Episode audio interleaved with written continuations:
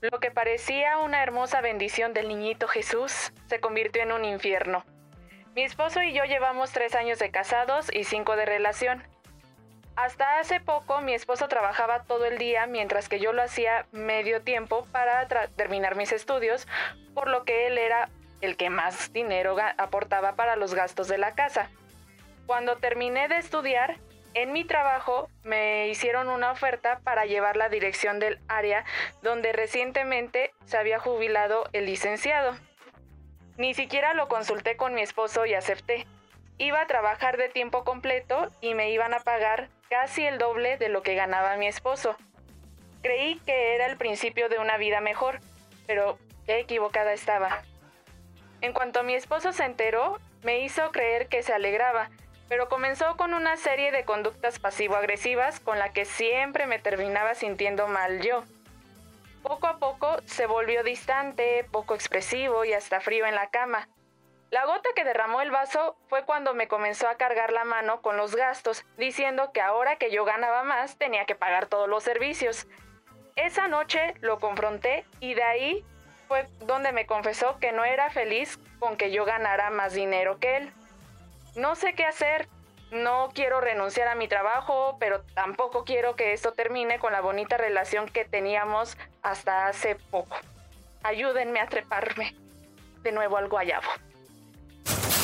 Eso te pasa por terapia políticamente incorrecta.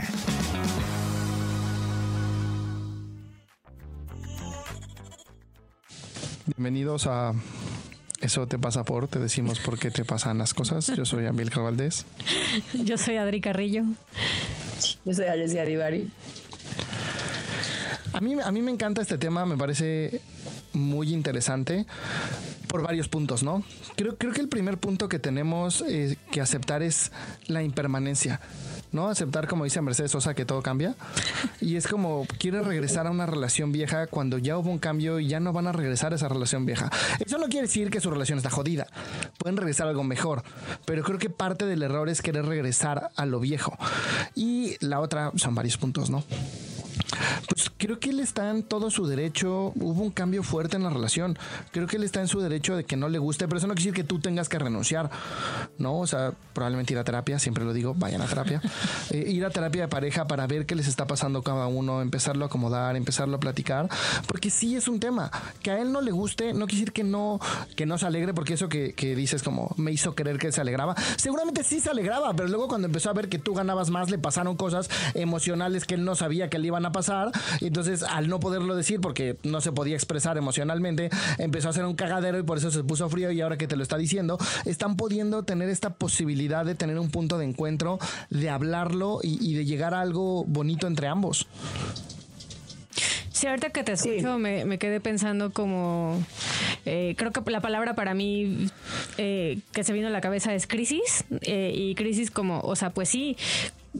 Totalmente de acuerdo con lo que dice Amilcar. Ah, Hubo un cambio en cómo se estaba dando la relación, incluso en las reglas de la relación.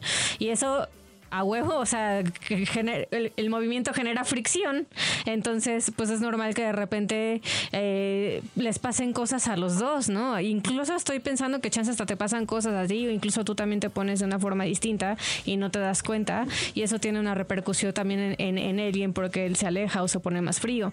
Y me quedo pensando también como, como particularmente en él, o sea, me parece que fue valiente al decírtelo, porque hoy en día está súper mal visto, ¿no? O sea, que un hombre diga que se siente mal porque su mujer gana más, ay, micromachismo, ¿no? Y luego, o sea, ya luego, luego el tag, ¿no? Y entonces a mí me parece que es valiente y que es una cosa que de hecho pueden usar, eh, esa valentía como, ah, ok, no, puedo entenderlo, este, eh, y puedo ver que algo te pasa con eso y lo podemos trabajar y te puedo cuidar en el proceso. Y sí, coincido con Amilcar, eso no quiere decir que tienes que renunciar a tu trabajo ni nada de eso, solamente necesitan encontrar herramientas y recursos para poder acompañarse y adaptarte, adaptarse a lo nuevo que existe.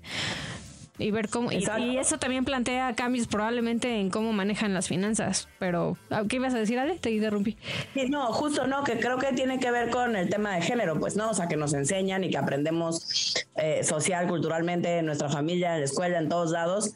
Em, y si bien está está habiendo un cambio en el paradigma y en los roles de qué significa ser mujer y lo que se espera de nosotras y de los hombres etcétera lo cierto es que de pronto aún socialmente un hombre yo, igual que ustedes, por supuesto que sí creo que no, no creo que te haya engañado, pues, y cuando se alegró, se alegró de verdad, pues solo eh, para un hombre, si estaba acostumbrado a ser él el proveedor, etcétera, estar en el rol más tradicional, de pronto cambiar y eso las partes que no nos damos cuenta, como decías tú, Adri, hace un momentito, es quizás eh, tú, la que no, la chava que nos escribe, también empezó a cambiar al sentirme con el poder económico que antes no tenía eh, eso también hace que yo a veces sin darme cuenta empiece a tener actitudes distintas. Quizás tus actitudes hacia él también cambiaron y la manera en la que pides las cosas, la manera en la que gestionas también partes de la relación hacen, ¿no? O pueden hacer que entonces todo se vaya modificando sin darnos cuenta. O sea, es como cuando el típico ejemplo en estas cosas, en estos como micro, que parecieran micromovimientos que no nos damos cuenta, es cuando pasamos, por ejemplo, de vivir con alguien a casarnos con ese alguien en realidad en el día a día no cambia nada. Cambia que firmaste un papel y en lo y en lo emocional a veces cambia todo y sin darnos cuenta empezamos a hacer cosas distintas. Me empiezo a portar diferente contigo porque ahora me siento quizás con el derecho a no como en el caso de algunas personas. Y entonces empiezo a tratar diferente y eso también puede pasar con el tema del dinero no no es lo mismo no generar dinero que de pronto sentirme súper empoderada y generar el doble de dinero que tú etcétera no eh, y creo que ahí también habría cosas eh, que revisar. O sea, creo que el tema coincido en que tiene que ver, por supuesto, con, con la reflexión, con el cuestionarnos qué nos pasó a los dos, en dónde nos atoramos cada uno y cómo se fue haciendo el desastre, pues. Hace tiempo hubo, mi novia trabaja en una transnacional y hubo un evento de mujeres líderes y vinieron de Panamá, de, creo que de Brasil, vinieron varios países y mi novia fue una de las seleccionadas y al final hubo una cena donde si querías podías invitar a tu pareja y me invitaron y fui. Y fue muy cagado porque el, el que les estuvo dando el curso toda la semana era hombre. Y de repente había una que me cayó muy bien porque era como muy directa y muy y de repente se voltea y le dice al, al maestro, ¿tú opinas de una que una mujer gane más que un hombre?